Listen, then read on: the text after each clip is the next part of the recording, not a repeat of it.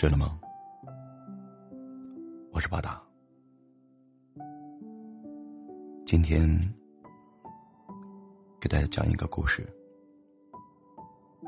故事的名字叫做《从对不起到谢谢你》。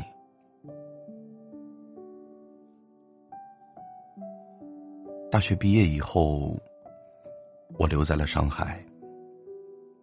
曾经让我引以为豪的美术专业，却在找工作的时候节节退阵下来。最后，我只谋得了一家自媒体画手的职位，每个月拿着不到五千的工资，在上海也是勉强应付。没办法，我开始以抢手的身份给一些出版商画漫画。不用坐班，我整日蓬头垢面的坐在电脑前，不停的画。但是枪手也不是那么好当的，我的作品接二连三的被退稿，说千篇一律，充满着匠气。处了好几年的男朋友也跟我提出了分手。其实，我早就发觉了他的不满。他经常说：“我是无业游民，要不是他，我早就饿死了。”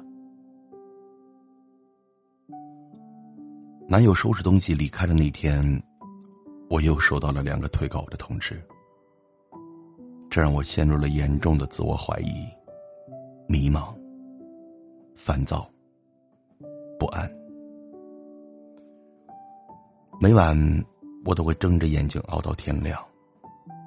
我觉得自己被困在厚厚的茧里，越挣扎，束缚越紧。医生诊断说是焦虑症，开了药，建议我去散散心，让自己放松下来。就这样，我回了老家。一个徽州的小镇，那里不会堵车，人也不多，连带着行走的步伐都放慢了许多。不过，我依旧是整天的待在家里，父母的关心让我更觉得倍加压力。看起来，我不过是换了个地方继续焦虑。身体里的那只恶犬，仿佛随时要把我撕碎。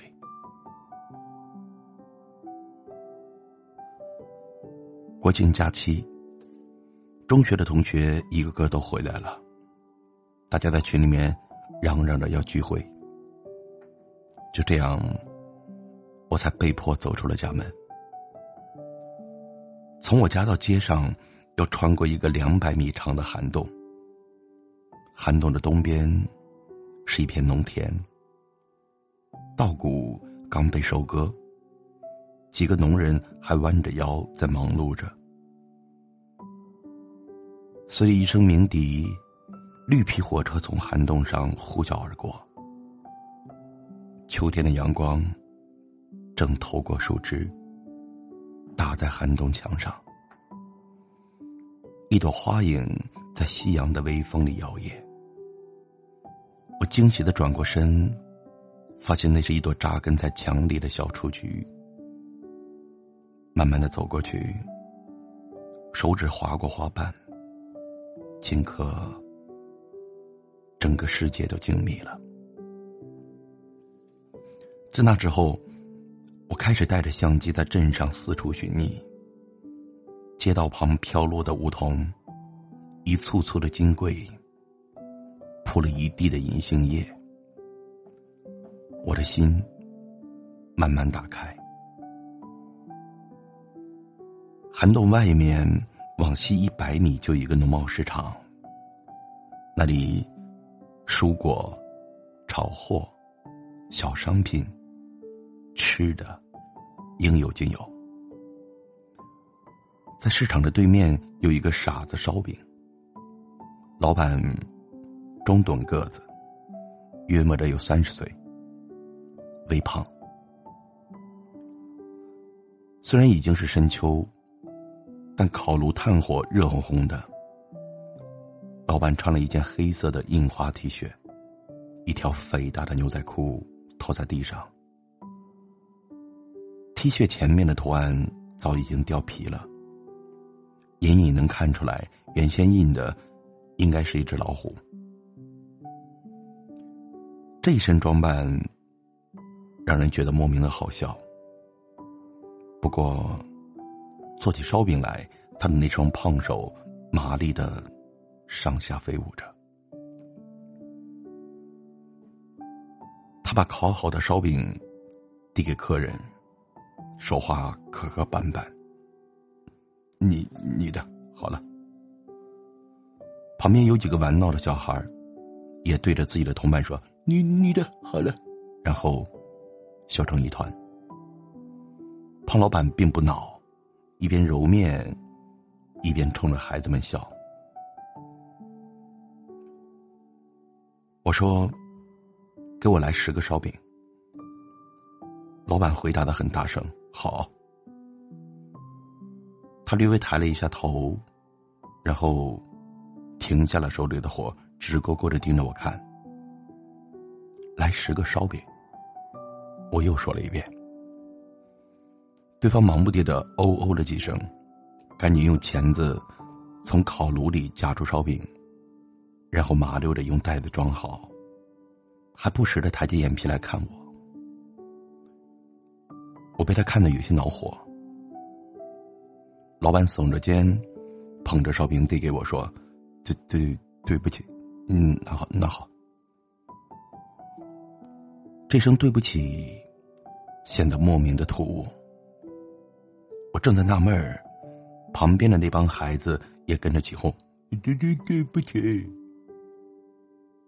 老板涨红了脸，傻乎乎的咧着嘴笑。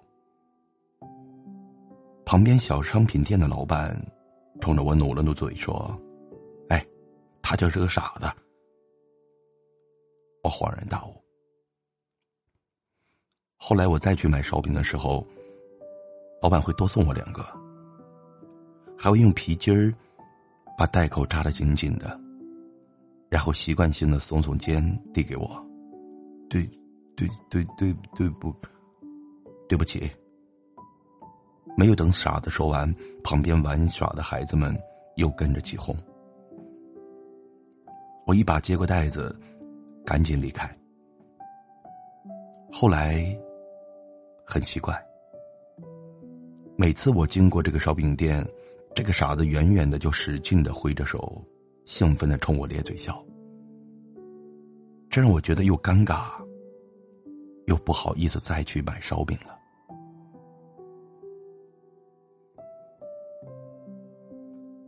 深秋的一天，我背着相机从郊外回来，天有些晚了，一路上。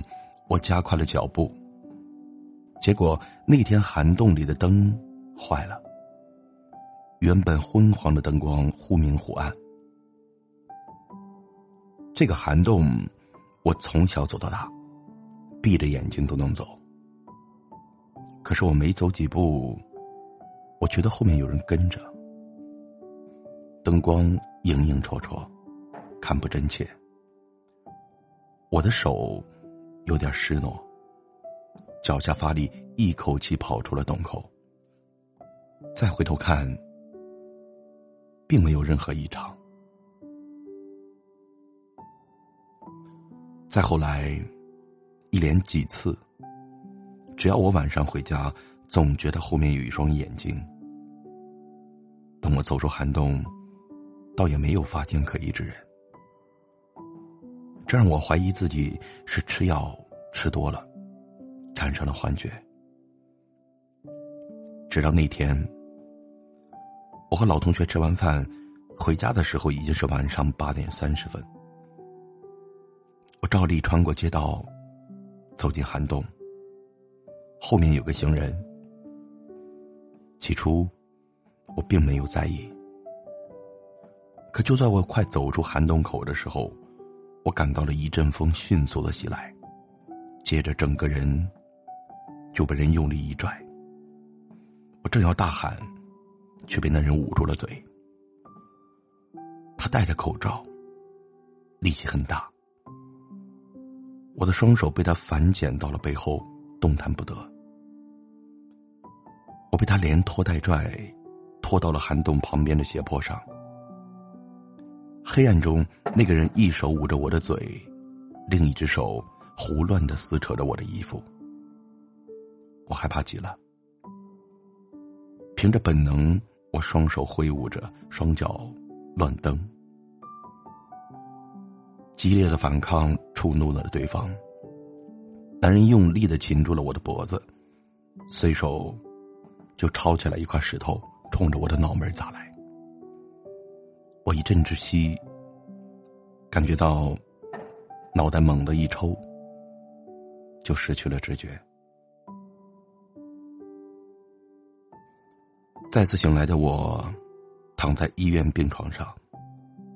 父母正紧张的盯着我，他们身上还穿着睡衣。我欠了欠身子，浑身没有一个地方不痛。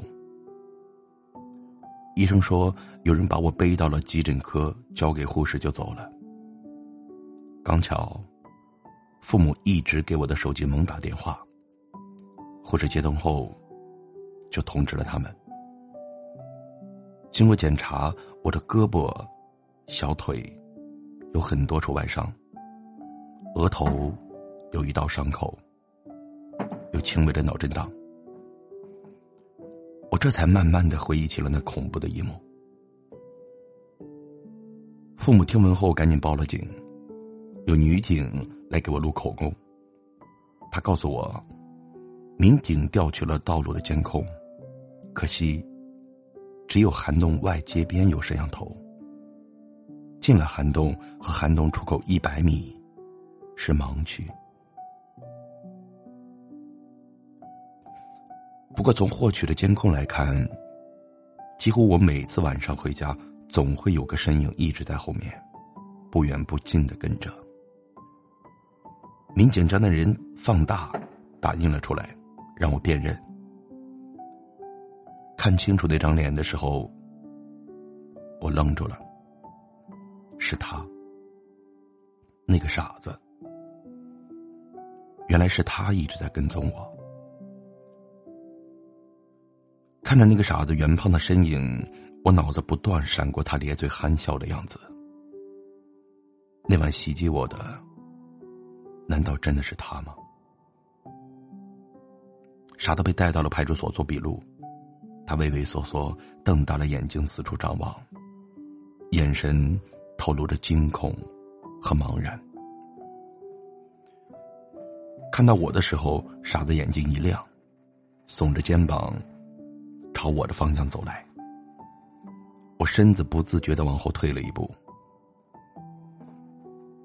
民警生怕他对我做出什么不好的事，呵斥了一声，一把将他按压在了椅子上。傻子急了，一会儿我，一会儿你，想要说什么，但又说不清。那天，他套了一件掉皮的黑夹克，里面依旧是老虎 T 恤，加上拖地的牛仔裤。突然，他像想起了什么，豁的从椅子上腾地起身，跺着脚，开始在身上。东掏西掏，额头上已经渗出了大汗。翻了好一会儿，他才从大大的裤兜里掏出了一个白色塑料袋，伸出手来，示意我。我不知道他到底要干什么，见我不接，傻子又一阵手忙脚乱，把塑料袋打开，里面的东西露了出来。这回我看清了，袋子里装的是那晚我遇袭时系的丝巾。我想到那晚恐怖的情形，胸口一阵恶心，声音也变得尖锐起来。我问：“我的丝巾怎么会在你这里？”傻子被我吓得缩了一下，他张了张嘴，诺诺了半天，也没有说出个所以然来。这这这这，对对对不起。警察听到说这句话，敏锐的又看了他一眼，又朝我看了看。我向警察陈述了我和傻子有限的交往，但是事发当晚，我太过害怕，就跟断了片一样，已经不能完整的回忆出被人袭击的具体细节，也没有看清对方的身形和面孔，不能确定是不是傻子袭击了我。警察分别对我和傻子采集了一些生物样本送去检查，检测结果出来，傻子 T 恤上有几点血迹，已经证明是我的。另外，还在傻子的衣服上找到了些许我的头发。警察要对傻子进行单独的审问，他条件反射般的开始反抗，大声的叫唤着。发出了一些大家听不懂的声音，民警不得不对他采取措施。事后，女警告诉我，面对盘问，傻子表现的很激动，磕磕巴巴的说不清楚话，只是反复的重复着：“不，不是，不是我打打他，只有坏人。”根据监控和现有的证据，傻子是唯一进入警方视线的嫌疑人，所以暂时要被拘留。因为受到惊吓，我又开始焦虑、失眠。那晚的一幕幕就像是梦魇一样挥之不去。在医生的建议下，我不得不加大了药物剂量。有时候，我脑海里总会浮现出傻子的样子。虽然他第一次见到我就表现的奇奇怪怪，也会说一些莫名其妙的话，但不知道怎么回事，我总觉得那晚对我图谋不轨的人，不像是他。可如果不是他，又是谁呢？我的丝巾怎么会出现在他的身上？他会不会是影视片里那种变态狂，装傻充愣在伪装自己？每当想起那晚的事情，恐惧就会重新占据我的大脑，压迫我的胸膛，让我喘不上气来。直到有一天，我终于回忆起一个细节：那个从后面拖拽我的人，虽然戴着口罩，我没看清他的面貌。但我记得，当时我用余光往后看，对方的衣服上密密麻麻印满了香奈儿的标志，很明显是冒牌货。手上还戴着块表。我赶紧把这一信息反馈给了民警。警方根据监控追踪到了同一时段，的确有一个男子身穿黑色卫衣，上面印满了黄色的香奈儿 logo。从街道走向涵洞方向。案发后，该男子重新出现在了离涵洞一公里外的街道，猜测是沿着铁轨方向走下来的。警方很快就追踪到了此人的行踪，让我前去辨认。当我看到对方手上那块表的时候，终于想起来，在斜坡上，我奋力的拍打他的手。被他那块表划伤了好几次。法医从嫌疑人的手表上提取到了属于我的皮屑。经审问，这个满身香奈儿 logo 的男子对意图侵犯我的事实供认不讳。他说，当时把我打晕以后，正在解我衣服的时候，却被人从后面勒住。他与此人扭打起来，那人还扯着嗓子含糊不清的大声叫唤：“抓，坏人！”施暴者心里一慌，挣脱着赶紧逃走了。与此同时，警方调取医院监控，发现当晚把我背着送到急诊科的人，正是傻子。傻子范闲，终于被证实其实是见义勇为的好市民，走出了拘留室。他叫什么名字？我想制作锦旗，向傻子表示感谢。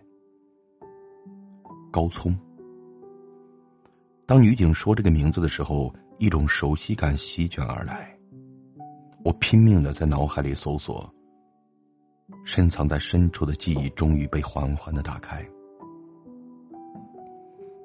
那年，应该是我读初一的时候，同桌。正是一个叫高聪的男孩。高聪傻乎乎的，说话有些结巴。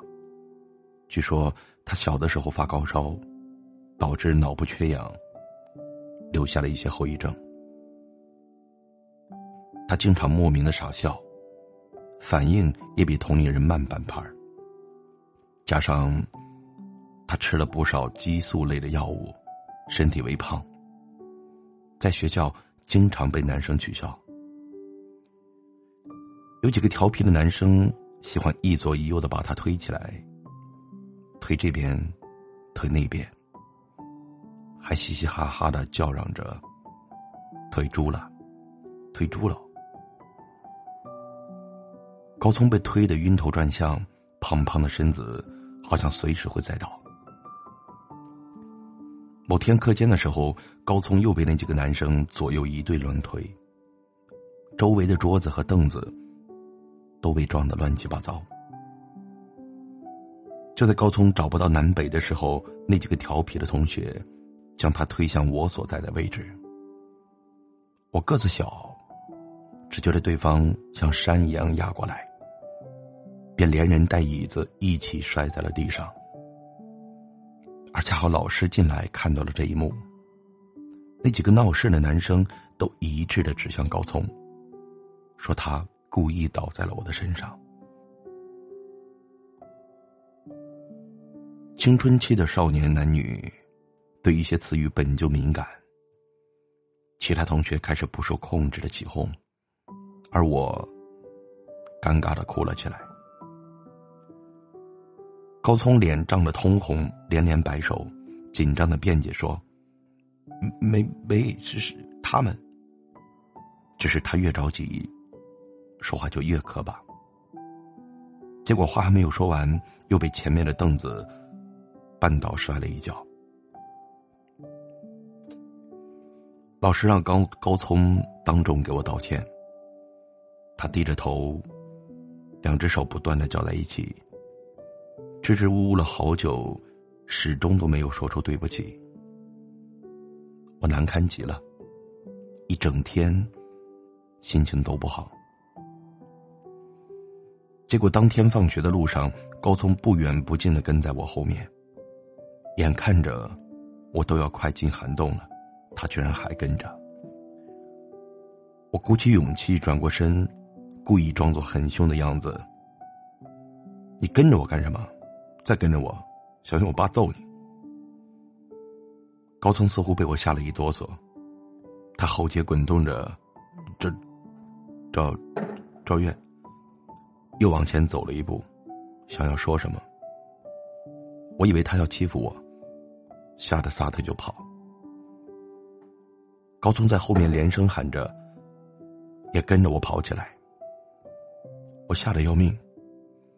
一口气跑回家哭了起来，而第二天，我爸妈跟老师反映了情况。老师把高聪调了位置，让他一个人单独坐。此后，高聪经常请长假外出治病。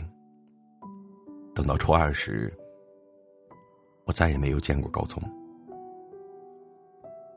记忆里的这个人的影子也越来越模糊。模糊到了多年以后，他站在我面前，我竟然完全都没有认出他来。现在，我再一次站在傻子烧饼的店门口。这不大的店铺内，炉火依旧热乎乎的燃烧着，高聪依旧穿着那件掉了皮的夹克，正在和面。他手上肉多，拍打面团的时候很有力度，也很麻利。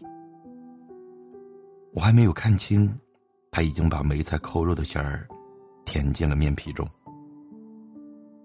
给面皮封口的时候，他的大拇指和食指极有节奏的轻轻将面团拧起、旋转。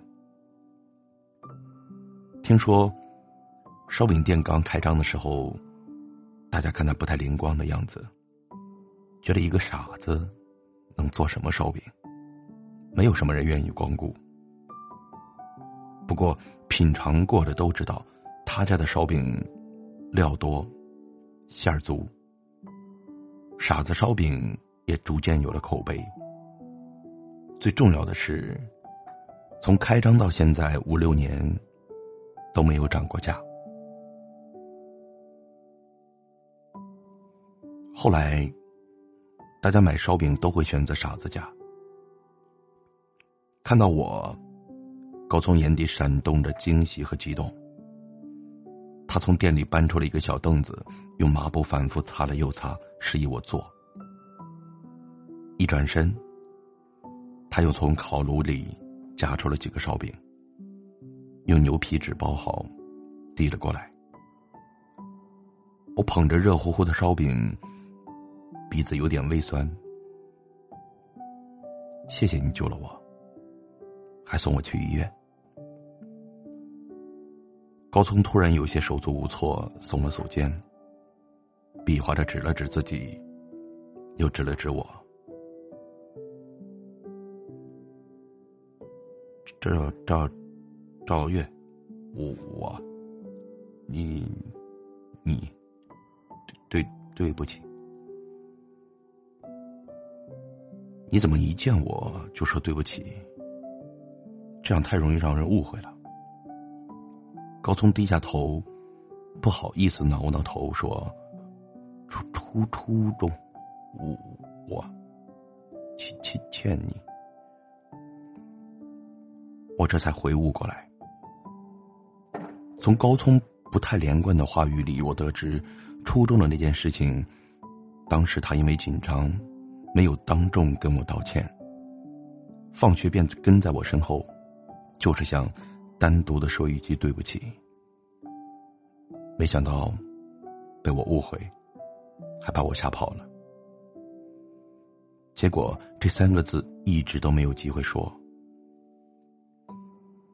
我这次去买烧饼，他一眼就认出了我。本想叫我名字，结果一紧张，开口就成了对不起。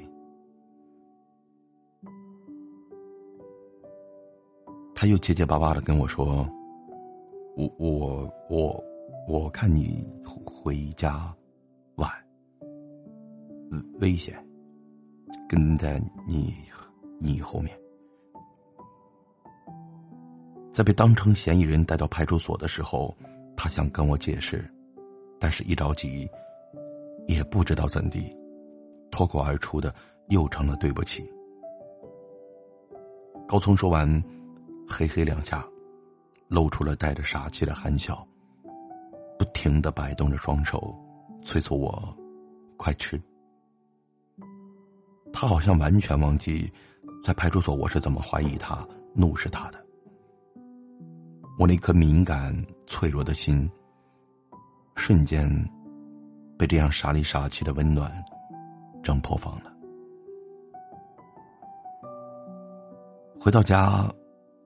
母亲看着我手里还没有吃完的烧饼，感慨着说：“没想到是他救了你。那天晚上要不是有傻子跟在你后面，那后果真是不敢想。”我点了点头说：“妈，你记得我初中时，那个放学追我、把我吓坏的同桌吗？”记得。呀，原来是他呀！哎，其实他一点也不傻。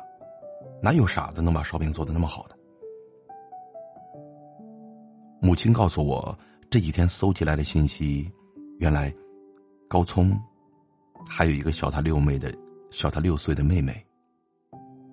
他们家为了给他治病花了不少钱，所以妹妹从小日子就过得紧巴巴的。后来，高聪的爸爸为了多挣钱，疲劳驾驶，发生车祸去世了。六年前，他母亲也得了肺癌走了。他就开了个烧饼店谋生，供他妹妹读书。但是叛逆期的妹妹总认为这个家都是因为哥哥，才厄运连连。他妹妹把父母的离世都怪在了高聪身上。高聪本来就不善言辞，面对妹妹的指责，他不知所措。但他却懂得怎么样去照顾妹妹。一到刮风下雨，他就关闭了店门，穿着那件破皮夹克。去给妹妹送伞、送围巾。尽管每一次的出现都会被妹妹的同学起哄、捉弄，他也依旧笑呵呵的跟在妹妹后面。妹妹生病，他光着脚，背起妹妹就往医院跑。妹妹高考，他拉了横幅在学校门口给妹妹加油。妹妹心中的成见被高聪一点一点的融化着，后来，妹妹考上了山东大学，有三年没回来了。你看，大家都笑他是傻子，但他比别人都幸福，有个小店儿，有最爱的妹妹，他知道什么是最重要的。说这话的时候，母亲意味深长的看了我一眼。后来，每次经过傻子烧饼，我总会站在马路的对面看着他。我用手机拍下了高聪认真揉面、包馅儿的样子，捕捉到了他帮忙拉货的大叔推车，表演大猩猩安慰哭闹的小孩儿，给拾荒老人送烧饼。有一天，我约他去散步。我们从斜坡走到了涵洞上面，沿着一条废弃的铁轨缓慢的走着。已经是深秋了。我们坐在石墩子上，远处光秃秃的树杈上住满了鸟巢。田地里的黄牛在悠闲的啃着草。高通侧着头问我：“你？”工作是什么？我揪了一把旁边的狗尾巴草，低声的答道：“我就是一画画的。”高聪一听，瞬间兴奋起来，他歪着脑袋，定定的看着我。我妹妹也也也喜欢会画画，都有神笔。我叹了口气说：“可惜我的画没有那么好，大家都不喜欢。不，呃，赵远，眼睛是神笔，里面有漂亮的世界。”高聪一字一句的说着，试图让我听清每一个字。我看着高聪。眼底开始发热，有什么东西从眼里流了出来。我赶忙用袖子扶了一下。一辆火车从我们面前呼啸而过，发出呜的长鸣。高聪突然蹦起来，向着火车的方向不停的挥舞着双手，大声的叫唤起来。他的悠长的鸣笛中，我分辨出了他的喊声。像是赵月，又像是加油。我笑了，他还在自顾自的说着。他断断续续的回忆，我和他同桌的时候，有人说他的病会传染，谁和他玩儿，也会变傻。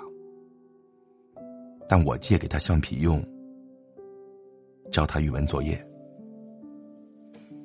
有一次体育课，他被同学推进了小水沟，回教室的时候，脸上的脏水还没有抹干净。我给了他一包纸巾，他有些不好意思说：“那个纸很很香，很好闻。”他说的这些，我早已经不太记得。没有想到。这样的小事，却被他记了那么多年。我感觉到内心潜伏许久的那只恶犬早已经不知去向了，有丝丝的暖流一点点的渗了进去。后来，不介入药物，我也能安然入眠。母亲看到我食欲大增，每天变着法儿的给我弄吃的。我再次拿起笔，画着家乡的牌坊群、石板路、绿皮火车、老黄牛，还有一个胖乎乎的男人，咧着嘴，用肉墩墩的手抓着傻瓜烧饼，望着火车的方向。我把和傻子的经历用漫画的形式录制成了小视频。发了出去，很多人给我点赞留言。有一个女孩说：“谢谢我，把她哥哥画的那么好。”她是高聪的妹妹。她告诉我，在外求学两年，虽然很想家，也很想哥哥，但是为了减轻哥哥的负担，他节假日一直在外面打工。已经有三年没有回过回过家了。我的话勾起了他的乡情，也勾起了他对哥哥的惦念。我们聊了很多。我告诉他，高聪曾经说，妹妹最爱吃烧饼，所以没有学历的他，想到能做的事情就是开一家烧饼店，给妹妹做烧饼。高中的店里还贴了妹妹的好多照片。累的时候，他常对着妹妹的照片自言自语。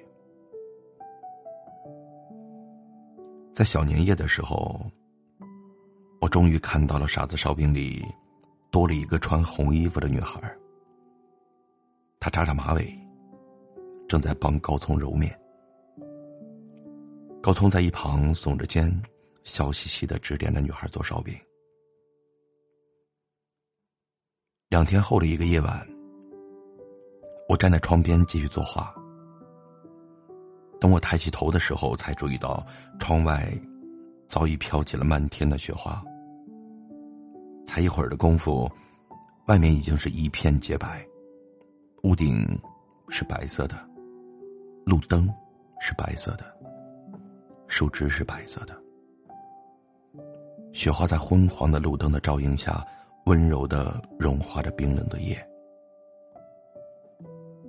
我推开阳台的门，俯视下去，却见到有个人影，是特别的黑色。路灯下，那个人影，好似被镀了一层柔光。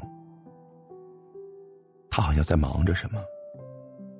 雪花落在了他的头发和衣服上，他却不知道冷一般，在雪地里弓着身子。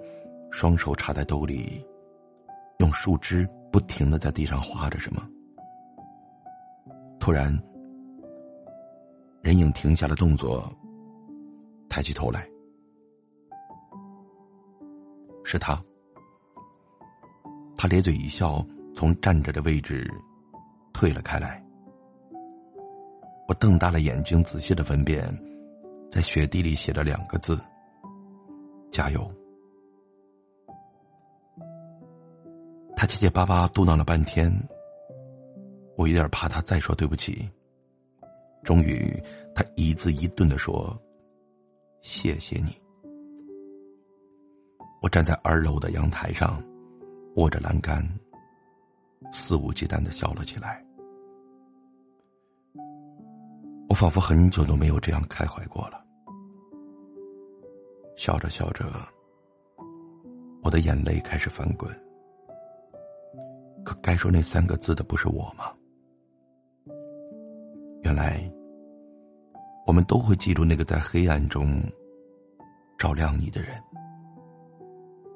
此刻，傻子在雪地里不停的挥舞着双臂，我也使劲的朝他挥舞着。故事结束。